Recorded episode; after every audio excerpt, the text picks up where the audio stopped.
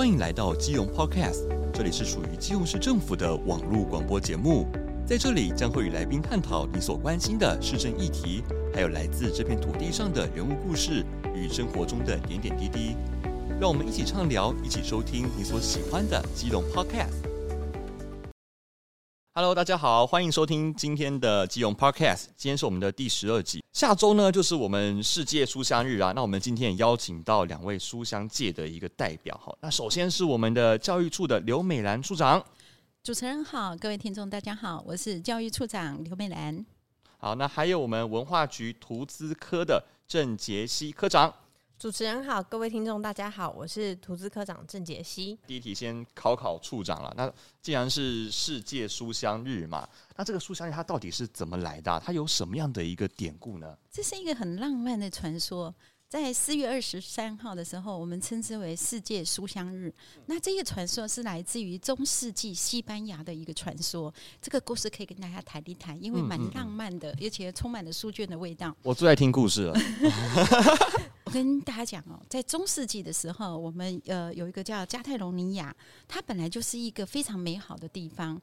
突然呢，有一天呢，来了一条巨龙，这条龙能够飞天。能够潜水，哦嗯、所以呢，他到了这个城镇之后，就造成了很大的伤害，嗯、甚至于呢，所有的居民就开始在想：天哪，我要怎么样去降服他？没有办法，因为他太厉害了。所以后来呢，大家就想出了一个，把少女献祭给这个巨龙。嗯，那呃，每次呢，每天都献祭一个一个少女呢，慢慢的，最后轮到了是这个岛上的公主。那最后一次呢，公主要被献祭的时候，其实大家都非常的不舍。就在巨龙要把这个公主吃下来的时候，这时候就会有一个故事的转折，因为我们的英雄就出现了，就来了一个英勇的骑士，呃，他提着巨提着一把剑，然后来营救我们的公主。那一把剑呢，跟巨龙在做一个搏斗的时候呢，他就把巨龙呃的心脏给刺穿了。那巨龙这时候就流出了他的龙血，而血呢留在了周边以后，呃，他慢慢的那血只要是他沾染过的那一些的土地，就长出了美丽的玫瑰花。那那些玫瑰花呢，就由我们的英勇的祭士就把它摘下来，就送给了我们公主。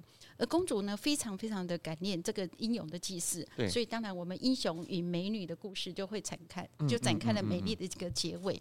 那同时呢，呃，公主呢也为了感谢这一个英勇的一个那个骑士，这时候呢，她就把代表知识的书籍献给了这一个骑士。哦，所以呢，在四月二十三号的时候呢，西班牙就把这一天，哦，就这个特别的日子，大概从四月二十三号，呃，传到现在目前为止，加泰隆尼亚呢就把这一天日子就定成为圣约瑟的屠龙纪念日。哦哦哦，那因此在加泰隆尼亚的这个街头上啊，四月二十三号，西班牙人就会用这个特别的日子来纪念。那呃，可以看到的，到处都可以看到的，就是男人的手背啊，就夹着女孩子送给喜欢的女孩子送给他的书，他就夹在手背这里。哦嗯、然后呢，每个女孩子收到她心爱男人的一个玫瑰。那玫瑰在这个时候呢，已经不只是代表爱情了，嗯，它也是代表了一个知识的传递。哦，是，所以。这一个特别的日子里面呢，男人跟女人互相赠送书籍跟玫瑰，也就成为书香日的一个传统的一个活动。玫瑰跟书籍就象征了一个美丽跟智慧、爱情跟知识的一个传递。后来呢，在一九九六年的时候，联合国的一个教科文组织，那就请了世界的代表哦，将四月二十三号我们就定为世界图书跟版权日。那也在联合国跟呃，加泰隆尼亚的一个共同的一个呼吁之下，那有包括好多，包括呃，大概有十几个国家，对那当然还有书商，一千多家的书商，然后都加到这个庆祝的一个行列。这一天也特别大家记得，这是英国大文豪呃莎士比亚跟《堂吉诃德》的作者那个塞凡提斯这两个人的逝世纪念日，所以四月二十三号很特别。嗯嗯那也因为有这么特殊的意义，所以这一天玫瑰花不再代表爱情了。同时呢，它象征了一个知识，也是全球书香跟著作权的一个符号。我原先以为是西班牙的情人节，之后就是因为两位伟人嘛，然后我们就是就是变成了一个阅读的一个纪念日。哇，我觉得这故事好棒！但是更棒是什么？处长，你你以前有没有当过故事妈妈？我觉得处长很会讲故事哎、欸，有耶，我很喜欢读书哎、欸，嗯、而且跟小朋友讲故事的时候，嗯、其实我们以前读过的书跟现在再回头去看，诠释会不一样哎、欸。哎、欸，那个呃，那个主持人，不晓得你喜不喜欢阅读？其实我还蛮喜欢阅读的，就是但是坦白说啊，最近时间时间比较忙嘛，因为都都在处理一些呃手头上一些事情。其实我假日的时候蛮喜欢去书店的，然后就是比较就是挑那种没有人的时候。其实我看书的时候喜欢自己一个人静下来，我觉得是沉淀自己的一个过程。然后你就是去书店里面去挑你自己的书，而且一定要在书店看，你知道为什么吗？因为你如果买了书带回家看，你就不会看了。就说你要尽可能的在书店赶快看，因为读书的时候有那个氛围就对了。其实我可以稍微有一点小小人人为干扰没有关系，有点人走，但是不要太多就好了。然后再一点点有点环境的小小噪音，然后在我自己的世界里面，然后慢慢的看书，我觉得那感觉很舒服。嗯，对对对。其实很多人念书会有不同哎、欸，有些人喜欢念书的时候有点轻音乐，哎、欸、对，哎有些人念书就喜欢自己在一个呃图书馆很安静的角落里面去读书，对对对。但不管读书哈，或者是阅读，读书跟阅读有时候不太一样，阅读是我们挑选我们自己想要的，嗯、那整个在阅读的环境里面，其实是自己跟自己在做对话。啊，对对，没错没错。那我刚刚特别提到哈，其实，在若干年后，我们再回过头来，以前我们念完的书，跟现在我们再回头去看，其实真的会有不同体会耶。我可以跟你们分享。怎么说？怎么说？嗯，呃，以前我们念书那个时代有四大名著，对，其中《红楼梦》就是。OK，那我们讲到《红楼梦》，会不会就想到王熙凤可能很老？因为电视剧那个王那电视电视剧或影言也，然后或者是那个电影，王熙凤都好老，哈好像很像。对对对，影视形象都会觉得，呃，《红楼梦》就是一个基本上就是一个一个一个好像后。很传统，很传统，然后非常的一个宫斗啦，也可以讲宫斗，因为它是一个从那个时代里面开始的。在我这个年纪，我再回头再去看《红楼梦》，你会发觉这本书啊，其实完完整整就是个青少年小说。嗯嗯，你知道为什么吗？回头我们去看哦，几个章回章程去看哦，跟他报告一下，你一定会很难想象。你知道当时的那个王熙凤，她才几岁啊？十几岁。十几岁嘛，对不对？他是个他是个青少年，他会有一些自己的感情、自己的欲望，十五岁，各方面的。对对。可是你看电视剧的，然后王熙凤这么的那个的能干，这么的精明，看起来好像三十岁了。然后再看看当时的贾宝玉，你们猜他几岁？贾宝玉当时其实只有十三岁。嗯嗯嗯。林黛玉几岁？十二岁，因为林黛玉小他一点。嗯嗯嗯。那。那个贾宝玉当时的那个他，因为《红楼梦》以前又称之为石头记，呃，对，因为他从石头里面蹦出来，他是石头啊，说说石头转化，他他是石头转化，石头跟那个那个树嘛，对不对？对不对？对，对不起，我把它想成《西游记》啊，所以他以前又叫石头记啊，对对。可是哈，我们回过头来去看说。哎，《红楼梦》这整本原来其实就是我们现在大概才国小毕业要上国中的这一群孩子，嗯嗯，他所陈述出来的一个故故事，然后《红楼梦》也见证了当时那个时代的一个美好，而慢慢慢慢的走向了一个家族的没落，这样对，嗯，所以呃，我们再看《红楼梦》的那个心情，再回过头来去看，我们就了解为什么黛玉要葬花。这个年纪的小孩，其实他就是一个非常多愁、非常善感，也看到最后他看破红尘之后，落了一片白茫茫的大地。真干净。嗯嗯嗯。那呃，当然，作者在曹雪芹有他当时呃在写《红楼梦》的一个背景。哎，对，对那个是不是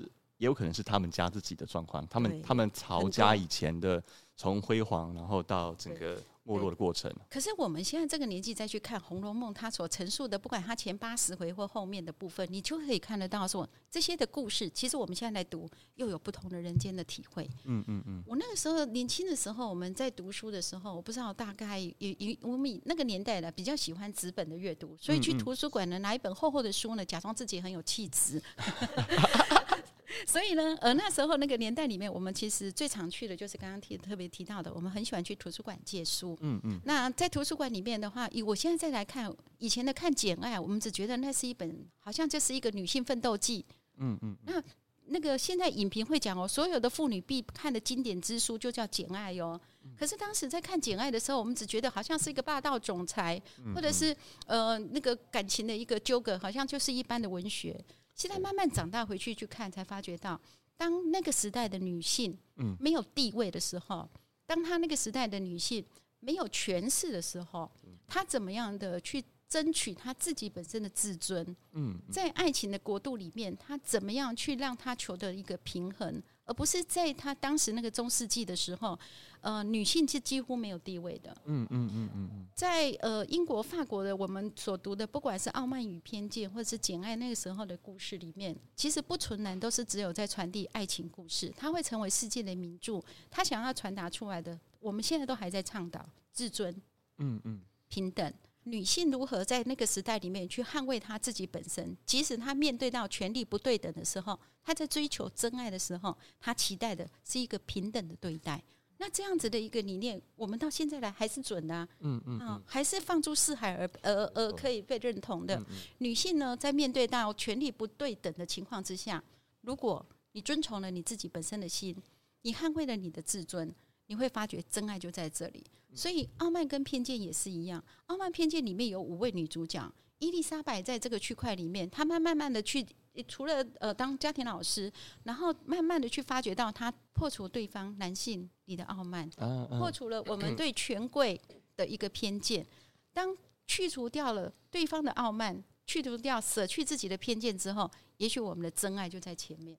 那这些在我们那个年代所念的书。我们再回过头来看待的时候，你会发觉，你的年纪越长，然后翻的书籍里面，每一次在看，每一次有不同的体会，这就是书籍的一个魅力。见山是山，见山不是山，见山又是山，第三层次就不一样了。你你在人生不同阶段，嗯、你再回顾以前一些东西啊，就发现完全都不太一样了。对，对，然后请教一下美兰处长，就在学校的部分呢、啊，我们要如何去增加同学们的这个阅读量呢？其实孩子，你叫他阅读，他不见得真的就会阅读。嗯嗯。所以呢，要透过有一些呃专人的部分来做一个导引。那从那个一零八课刚开始之后，我们也知道说，很多孩子的阅读其实不只限于教科书，教科书的阅读反而孩子会认为很有压力，他们反而喜欢去图书馆呐、啊，或者是说呃自己去去找一些什么线上的书籍等等之类的。对。那数位阅读的这个区块啦，或者是线上的，或者是实体的部分，这时候就需要有个阅推老师来做一个指引。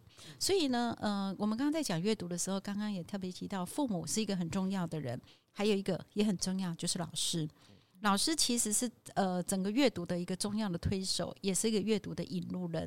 那能够把我们的教学创新啊、跨域领域啊，还有一些主题教学，透过一些阅读的引导，然后能够让学校、让孩子、让家长，在于呃图书阅读的部分，或者是一般性的阅读里面有个方向。嗯嗯。那阅读老师的部分呢，我要跟大家报告。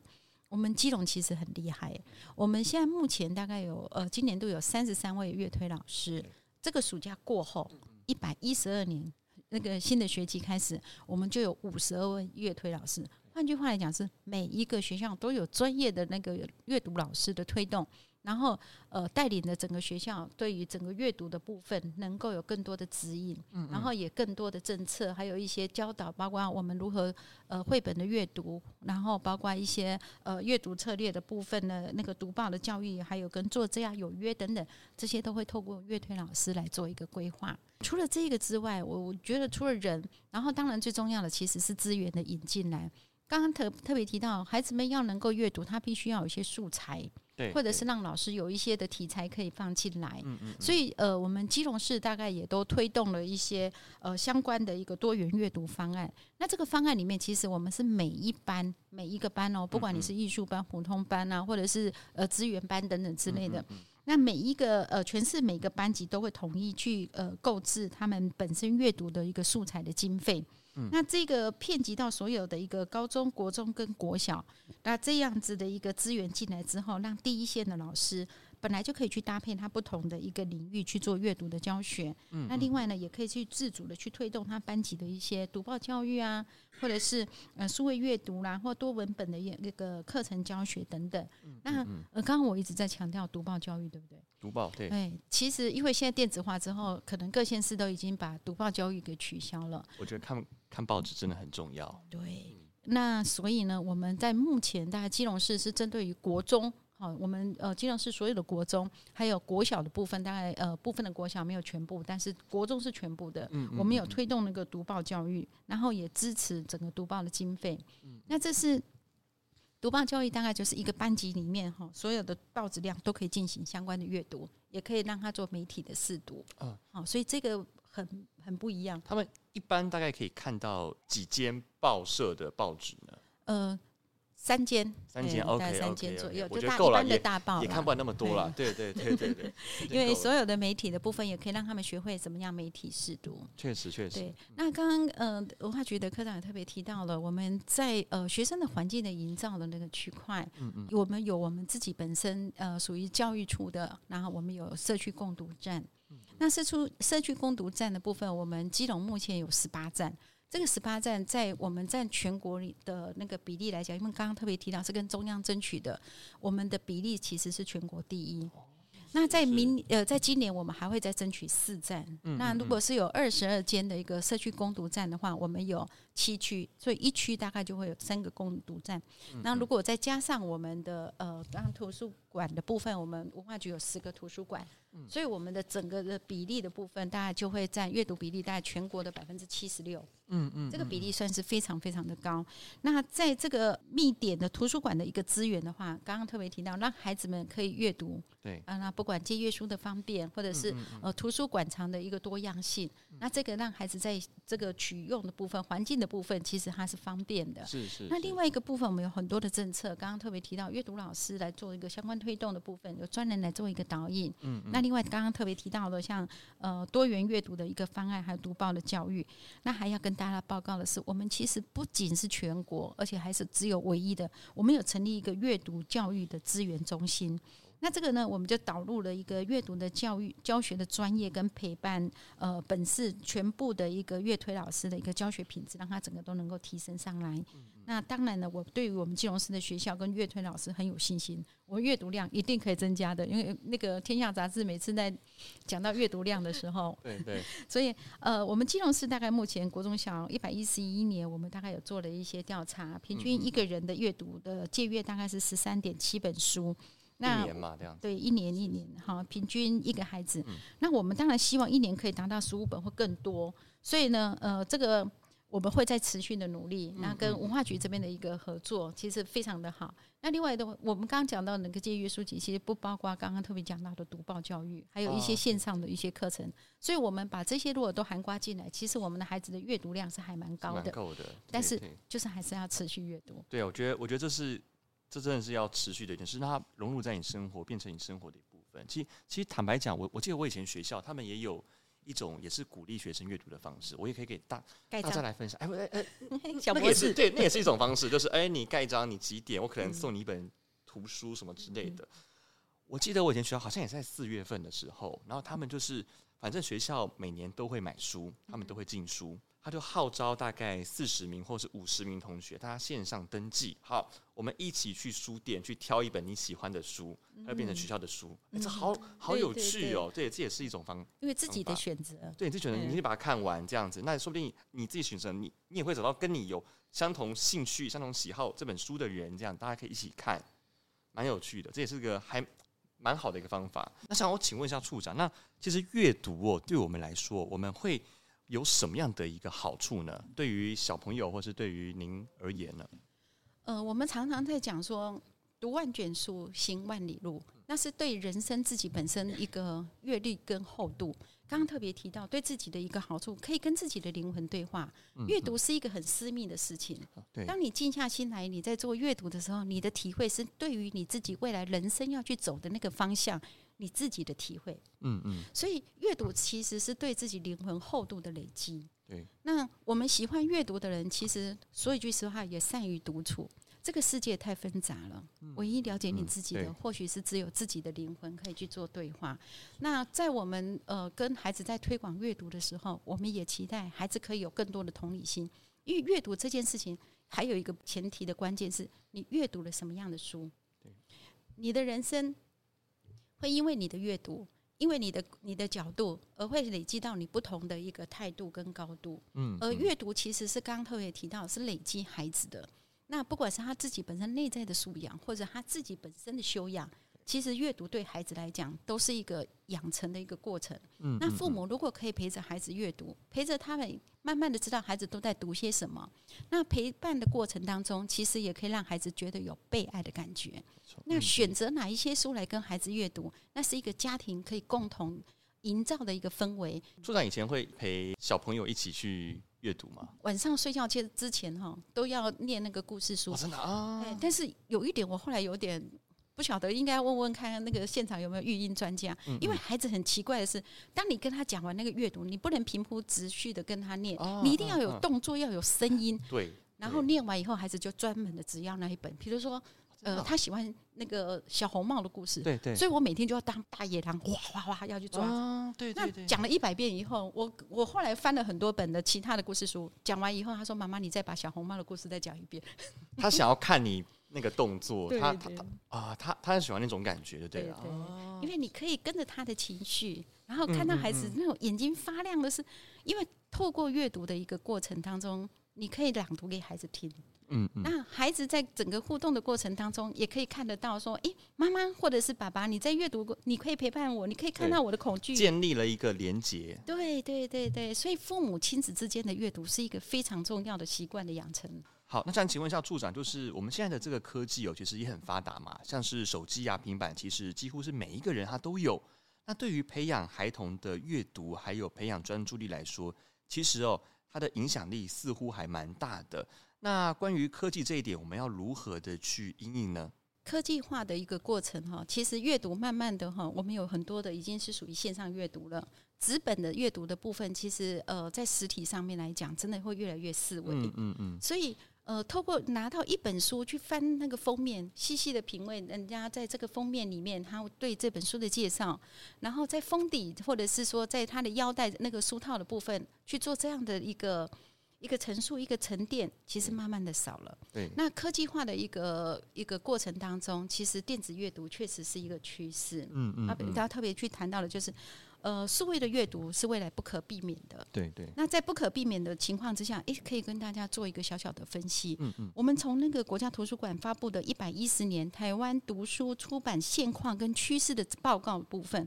我们看到那个呃读书哦，就是 ISBN 里面的申请情况哈，我们发现到有一个点，就是从呃二零二一年的电子书的出版，嗯，那呃整个种类哦，哈就已经高达了五万七千七百一十种，嗯，这相较于前一年，也就是二零二一二零年就一百零九年的部分，嗯，呃成长了大概有六成，这么多，对，那呃可以看得到，就是也包括当年所有的这些新书。那电子书的部分就占了三成以上，现在又过了两年，应该数据来讲应该又更多。嗯嗯嗯。那呃，这个市场的需求会使得整个出版社对于电子书的出版会更加的积极，这是一定的，因为有需求就会有供应。嗯。那在这两年的部分的话，又因为疫情，因为疫情的情况之下，很多人宅在家里，很多人会有一些可以看书，所以电子书的情况会越越来越明显。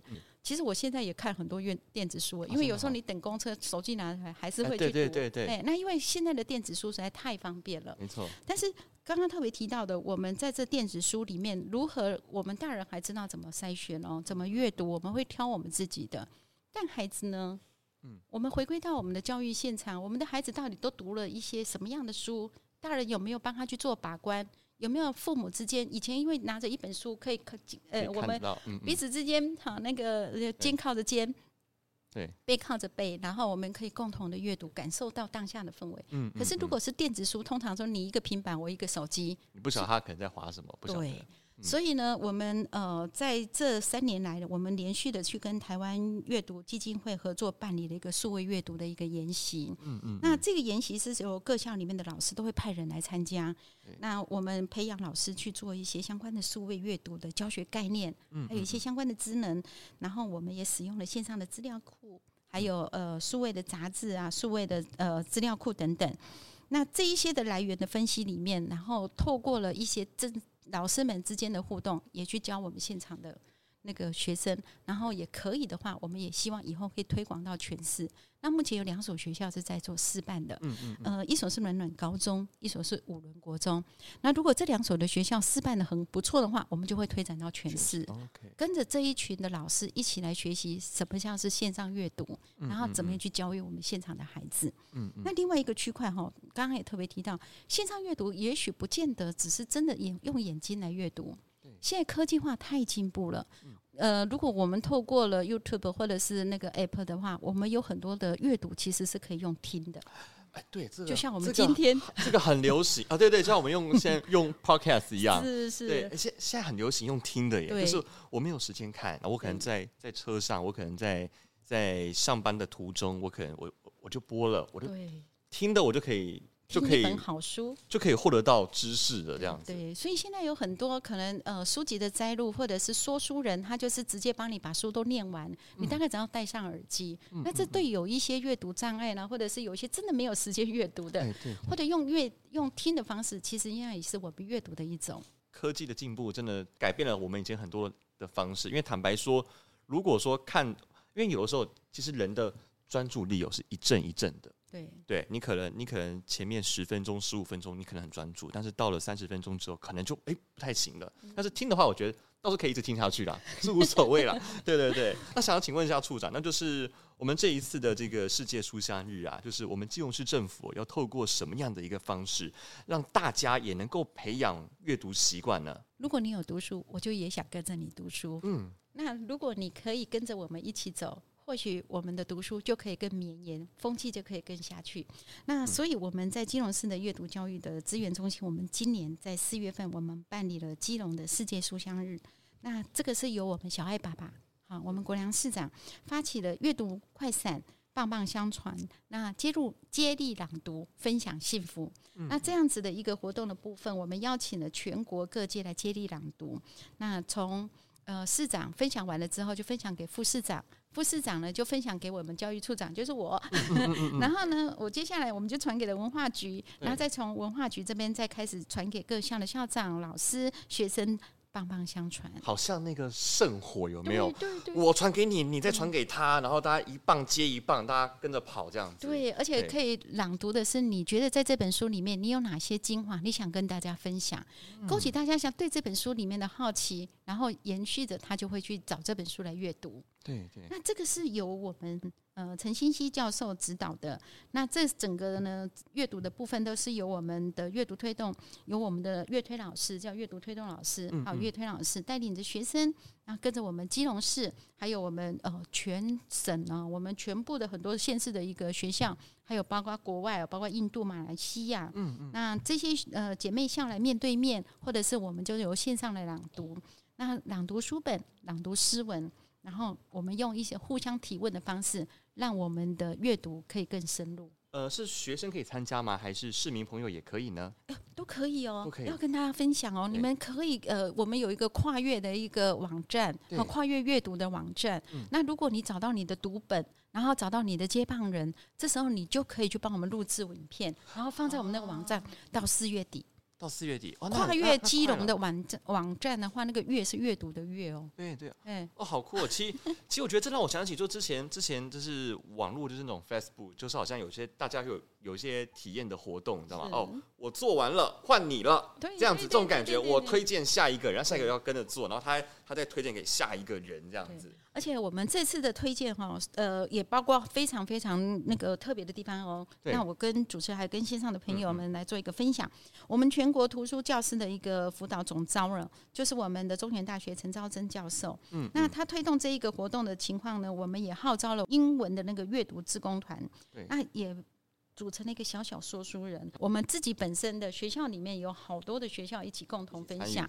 那在这次的那个跨越的呃朗读的部分呢，我们的主题会是用多语言跟多元文化为主轴的。所以呢，我们包括我们的校长，也就是我们本土语言辅导团，我们庄志生校长。他就起了个带头作用，嗯嗯、对，然后串起了我们包括闽南语啊、闽东啊、客家语啊、阿美阿美族的啊等等的阿美语的这些学者的人士，我们来共同参与。对，然后明德国中的学生呢，他就用国语、阿美族语还有越南语来朗读新诗。哦，那个叫处长，我我想确认一下，他这个。的阅读的内容是有限定吗？还是？哎、欸，他们他们其实有一首诗篇，那是我们基隆的作家所写的。嗯，用诗的牙齿咀嚼一座城市。嗯嗯，其实用各种不同的语言，我们朗读了这一首诗。哦，就说这算是呃，这算是这个计划底下的另外一块，就是专门大家一起念一首诗篇这样子。对对对，因为多元化、嗯、多语言的方式哦，去呈现，好有意义哦。所以说，你可以听到很多种呃。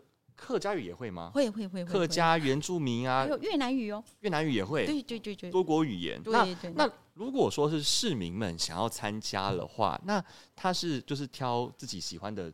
对，读你只要，找到一个你想要阅读的一个读本，对。但是你你你总要找一个接棒人嘛，我们呃那个 那个棒棒相传，对。所以呢，我还是要跟这个所有的好朋友们呃特别提醒的，就是如果可以的话，那就是让我们的那个呃伙伴，然后参加我们的阅读快闪棒棒相传接力朗读的影片，嗯，在我们跨越基隆的脸书专业。嗯嗯呃，上传的时候呢，记得要找好你的朗读文本，你的接棒人，然后拍摄大概二到三分钟的影片，OK，然后就上传到我们的影片。那这个连接呢，在跨越基隆的粉砖来共同参与。嗯、这个活动会到四月底为止。好酷哦！我觉得大家都可以试试看看。他他就是只要录影就可就可以了嘛，我就录影。对对对对。呃，在我要看书的时候，就放我就放一个放一个相机或是手机，我我就开始念。念书给大家听，嗯、大概你说大概几分钟？二到三分钟就好了，那蛮短的。对对，那本书一定呃对你来讲有特别的意涵，你想跟大家分享的，哎，这样就可以了。那呃，它是一个 team 的概念吗？还是对，就是说大家合力把这本书念完？哎，不用不用不用，因为市长分享的跟副市长分享的，还有我分享的也不一样。因为我觉得这这本书来讲，我觉得我这本书对我来讲我很有感触，所以我就分享对我来讲我有感触的。哦，了解了解。好办的活动，我觉得我自己听了我都想参与了。欢迎共同欢迎大家一起来参加哈。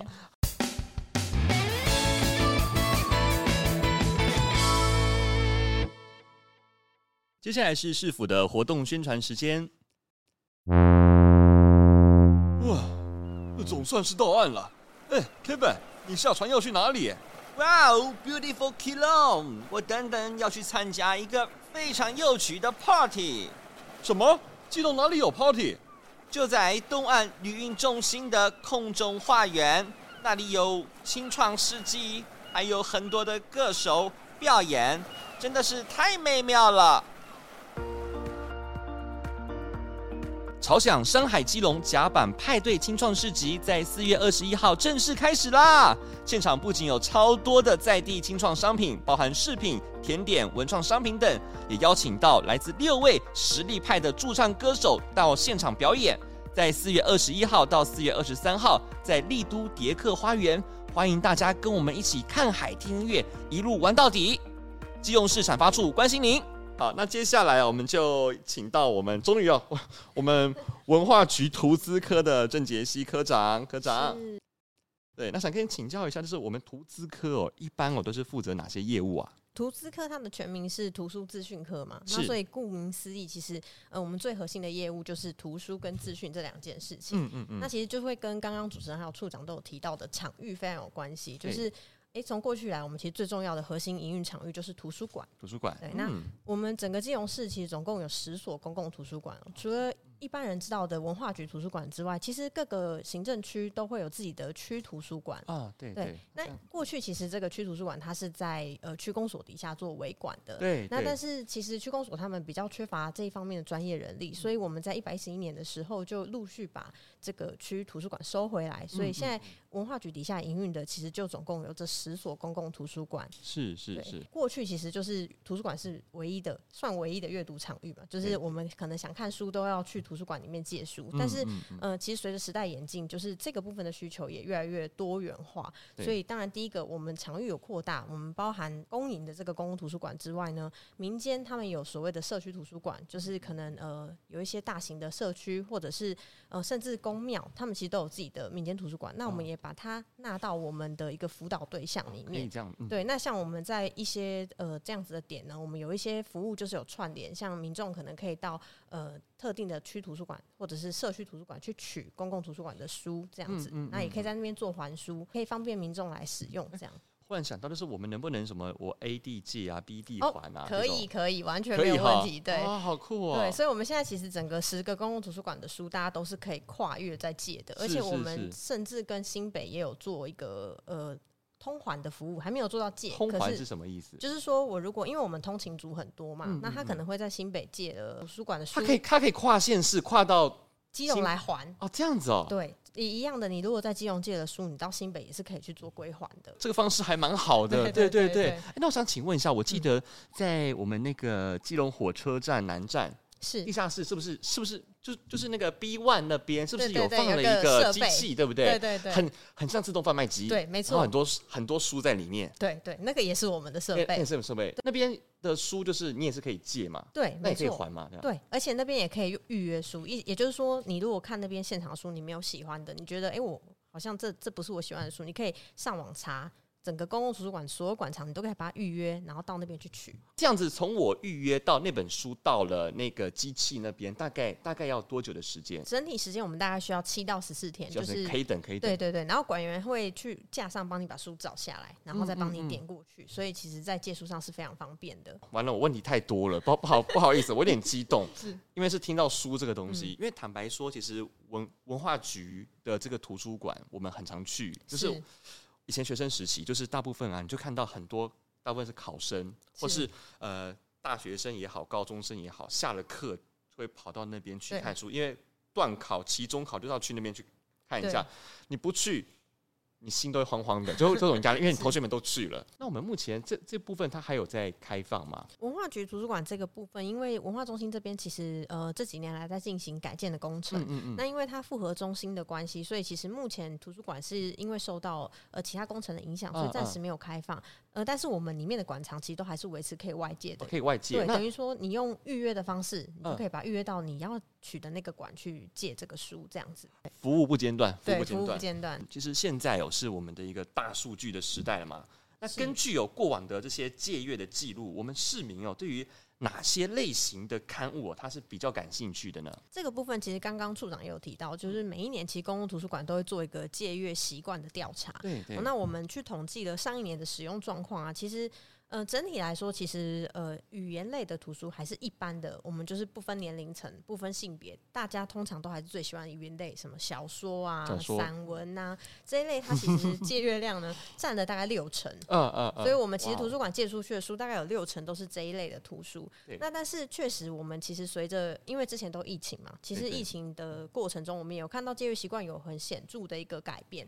第一个。呃，开始很多人喜欢借理财的书，嗯，哦，在疫疫情的时间，在家里面理财，对对，很多人开始看股票啊、投资啊、买基金这些书，其实借阅量就成长的很显著。那第二个就是心灵成长类的书或自我成长类的书也很多。在刚刚我们提到语言类以外的借阅习惯上面，我们可以看到这个成长其实相当的显著，代表说大家在面临疫情的时候，可能有一些呃口。可能会担心啊，或什么，他们会希望在这个时候得到一种自我成长的力量，所以他们其实会想要看一些心灵成长或者是自我成长的书。这我还蛮意外的。那有没有说什么不同性别的人喜欢看什么样的书呢？因为图书馆除了借书之外，我们其实也办很多活动。那我们在办活动跟办书展这类的呃展出书的时候，都有发现一个状况，就是当然各个性别不同的状况，或者是不不同年龄层，他们还是有偏好。像可能我们呃一般的。呃，妈妈们还是会喜欢手工艺啊，手工艺啊，对，手工艺啊，然后还有食谱啊，食谱，对这一类的书籍，他们还是喜好很多。那我们其实也在尝试，就是做呃推广，就是不同性别，我们希望他们可以有呃去喜欢上另外一个性别的爱好。像我们在呃比较明显的是在做呃刚刚有提到亲子共读这一块的时候，嗯，大家可能传统观念都会觉得好像是妈妈在做这件事情，对。对。那我们后来其实也有在推，呃，希望爸爸也来参与。这样子的亲子共读，双方的责任。对对对对对，谢市长之前也有在呃，我们有召集爸爸说故事的时候，他有是第一百位爸爸。对对对，在哎，在暖在暖暖那亲子馆，对对对对对，那个就是其实我们就是希望呃，也推广到爸爸身上，就是说我们希望不要说变好像哎，就是好像我们会有一个刻板印象，觉得妈妈才能来。带小孩子，嗯嗯、我们也希望爸爸也可以喜欢上这件事情。这样，我们文化局这边它有规划嘛，就是把我们东岸广场的这个建书店，就是把它升级，让它变成二十四小时的一个书店的形式。那想请问科长，就是是当初是如何发想这样的一个创意？还有说，就是打造二十四小时的这个书店呢，对于我们这座城市，它的意义是什么呢？二十四小时书店这件事情，我想每个人听到的时候，第一个想法可能会想到就是像信义成品啊、敦南成品这样子很大型的书店。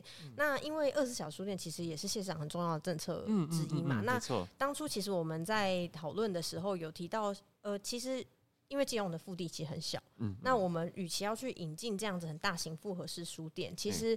可能相对来说是比较困难的，所以我们其实有去讨论说，哎、欸，其实在地有一些很不错，也很愿意生根在地的一些独立书店。嗯，那我们在想，是不是有可能，嗯、呃，让这些独立书店来做这样子的服务的可能性？对。那所以，呃，市长也有跟建书店就是聊过之后，其实这个二十四小时这件事情啊，就是文化局其实并没有给他们任何营运的经费。哦、其实，嗯嗯嗯对，其实是建书店他们自己去找，呃。因为我们要发挥它的最大使用率嘛，因为这个这个场租我们已经租了这个场地了，所以其实书店他们也希望可以发挥最大效益，所以他们其实不是自己去增聘人力来做夜间开放，而是他们去跟在地的一个呃。音乐人去做合作，嗯他们也有自己开类似酒吧或者是餐厅这样子的经验，所以他们其实没合进来之后呢，夜间开的这个团队其实另外一支团队，嗯，所以等于说他们夜间的时候对书店来说并没有增加成本，他们是由另外一个团队进来进驻，那但是同时他的阅读服务是不间断的，等于说我晚上的时间虽然有另外一个团队来进驻，可能有提样提供不一样的服务嘛，嗯，但是他其实他的呃阅读这件事情是还是维持的。这样的一个想法，就是在不增加经费的一个情况下，然后找另外一拨人使用这个场地，然后那场地的服务可以继续延续下去。对、欸，这个一举两得、欸。对对对。那因为我们其实知道这件事情就是要促成的时候，我们其实后来有想说，哎、欸，那以我们的身份来说，可以做什么样的合作？那其实就是像刚刚呃处长有提到的，其实阅读是一个很私密，然后可以一个、嗯嗯、一个人很沉浸的事情，所以其实夜间这件事情更刚好是。可以发挥这件事，就大家都会觉得，哎、晚上一个人自己静下来，找一个地方，然后在那边阅读，这种感觉是非常好的。呃，也利用了这个机会，我们在夜间的时候跟他们合作办了一些活动。那就是用阅读活动的方式，那我们刚好活用，因为平常你其实是不可能在晚上办阅读活动的，因为图图书馆也关了，那其他场域可能也有困难，所以我们现在其实是透过这种合作的方式，我在跟他们尝试。那我们也想，这个东西在长久的意义来说，我觉得它会是一种生活形态的打造，就也。大家可能以前来到基隆会觉得晚上就是逛夜市，嗯、然后吃吃东西，嗯嗯、吃吃小吃，就回家睡觉，对，就回家睡觉。但是可能以后会觉得，哎、欸，原来其实晚上在基隆是可以有一个很不错的场域，可以参加阅读这样子。阅读这件事情哦，我不晓得大家习惯怎么样，但是就我的习惯来说，它确实是只有在晚上才会发生的，因为白天大家都在忙，对，都在工作。对，所以说你晚上能够把营业时间拉长到越长越好，我觉得其实哎、欸，对。如果我今天想要阅读，是有心阅读哈，我觉得哎、欸，这是个很很棒的方式哎、欸。那其实，在经营书店的部分也非常的不容易。那也想请教一下我们文化局的这个杰西科长，就是我们是否要如何去协助书店来维持二十四小时的营业呢？呃，在这个部分呢，我们其实就是刚好提到建书店，它其实有一个尝试已经在进行。那我们也希望说，未来不不只是建书店，因为其实基隆还有其他的独立书店嘛。我们希望未来可以对这些书店达到更多的帮助。所以，我们其实，在下半年，我们是希望可以推出一个书店的辅导计划。嗯，那这个计划我们会。当然是希望可以鼓励他们，第一个延长开放时间，那我们这样可以让阅读场域更多嘛，对市民来说更便利。那当然，第二个我们也希望可以去协助这些书店在营运上可以更站稳脚跟，所以我们会呃去邀请顾问哦，然后进来针对他们的营运模式去给予建议，因为书店其实呃。大部分的经营者其实都蛮辛苦的，因为他们对阅读很有热情，然后他们其实也很爱书，可是可能在一些比较商业的经营上面，相对来说可能会比较没有那么专长，所以我们希望可以用这种辅导案的方式进来，那也鼓励他们，就是我们会在这个案子里面，呃，除了健全他们体制之外，当然也希望鼓励他们提出一些创新的服务。就是帮助他们在一些他们也许想尝试，像刚刚接触店讲，它就是一个很新的尝试嘛。对对对。那我们希望可以帮助他们这样的尝试落实，然后最后可以达到大家都一起延长营运时间的一个目标。我们目前这个二十四小时这个书店，它是全天候开放吗？还是说在每一周的哪些天会二十四小时的服务呢？建书店它现在这边在尝试的是，呃，基本上是以隔天不用上班的时间，就是大家可以，大家因为大家真的都可以留到很晚的二十做二十四小时的开放。对，那所以说，呃，隔天不用上班的话，就是礼拜六，就是礼礼拜五晚上，礼拜五、礼拜六，礼拜六，对，礼拜日没，哇，还有隔天是假日的话也是。隔天假日哦，国定假日哦，懂懂懂，就是看红字的前一天就哦，这这这个还蛮还蛮好理解。那但是他们平日其实还是有做部分的延长，就是没有到二十四小时，可是他们可能也是会开到比较深夜的时间。那详细资讯大家可以看建书店他们的粉丝专业啊，对对对对。那想请问一下，就是除了二十四小时书店之外啊，其实图书馆它也是一个可以获得书籍的一个好地方嘛？那想请问一下科长，就是。我们目前哦，针对我们基本的图书环境啊，有没有什么需要改善的一个地方呢？我想图书馆的服务，基本上我们其实构成图书馆的最重要的要件有三个，一个就是人，然后一个是书，一个是空间。嗯，那我们其实这三件事情在今年都有做一些精进哦。那第一个当然在人，我觉得它是服务。就对我们来说是服务，嗯、所以我们今年其实，在四月的时候有增加了两个区图书馆，延长开放到晚上九点。嗯，因为以以往他们其实就是五点就关门了，那五点关门其实对通勤族来说使用是非常不方便的。没错没错。所以那时候我们今年就是暖暖区图书馆跟中正区图书馆，他们都延长开放到晚上九点。嗯、那我们希望可以让更多民众更方便去使用，这是服务的方面。是。那书的部分呢？其实刚刚有提到，因为我们现在。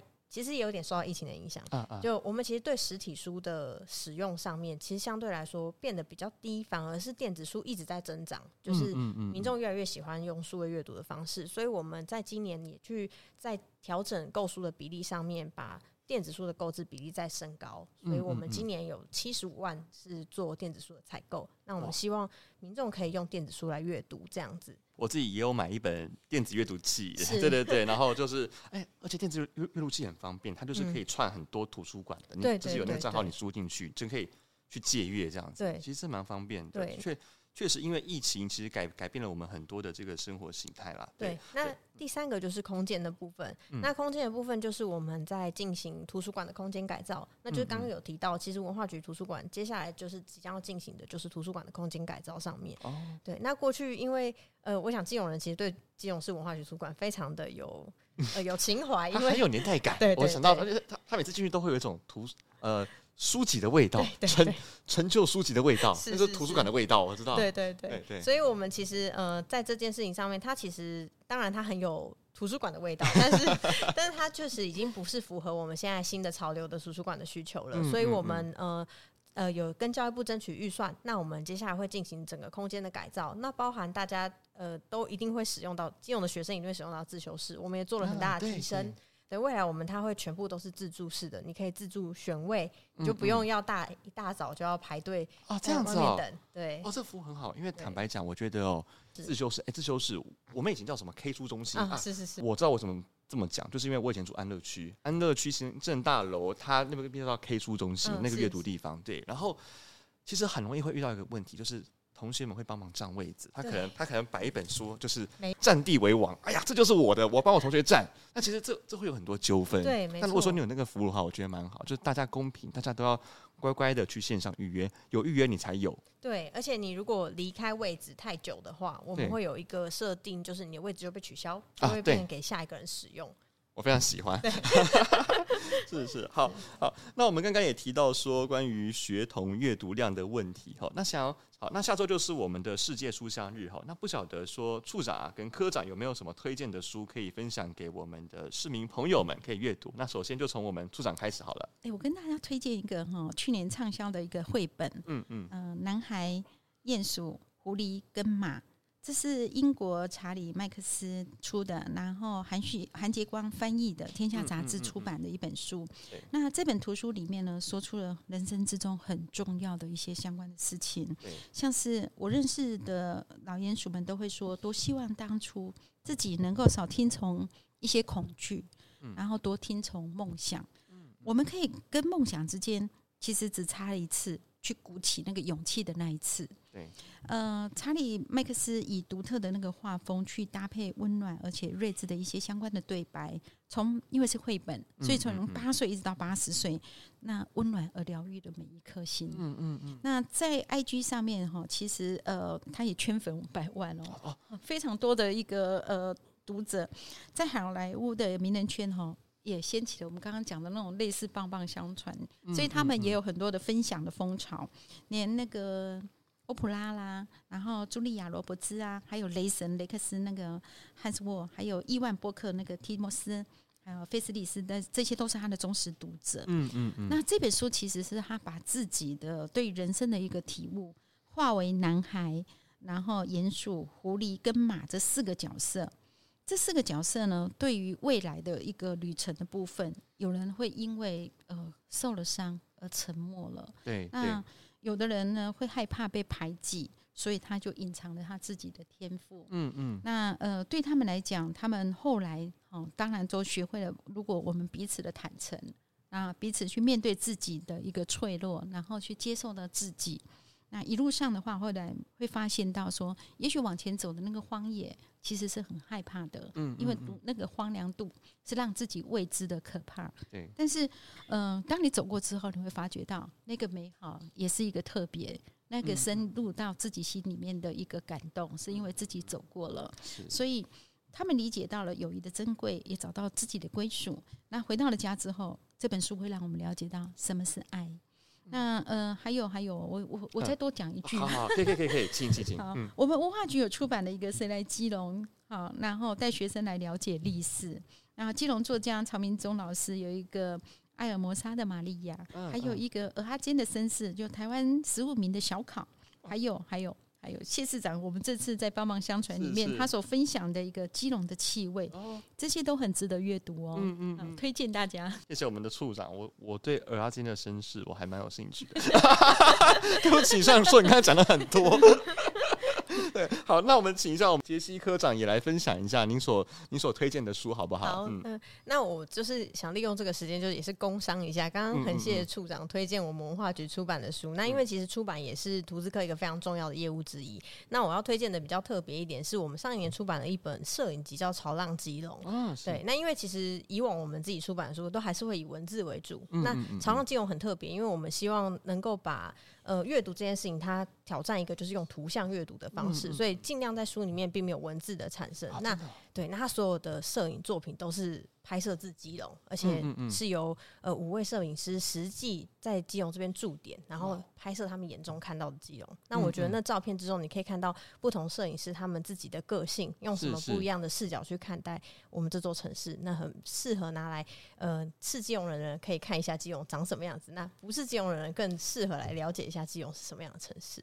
这个我也很有兴趣。这本书是它有出电子版吗？我们这本书它就是目前还是实体实体版，所以要借就借了。对，但是我们图书馆都有，所以欢迎来借阅。你你说七区都有吗？没错，都有。文化局也有这样，有大家都可以借。没有问题。OK，好，那我我我先来借一下。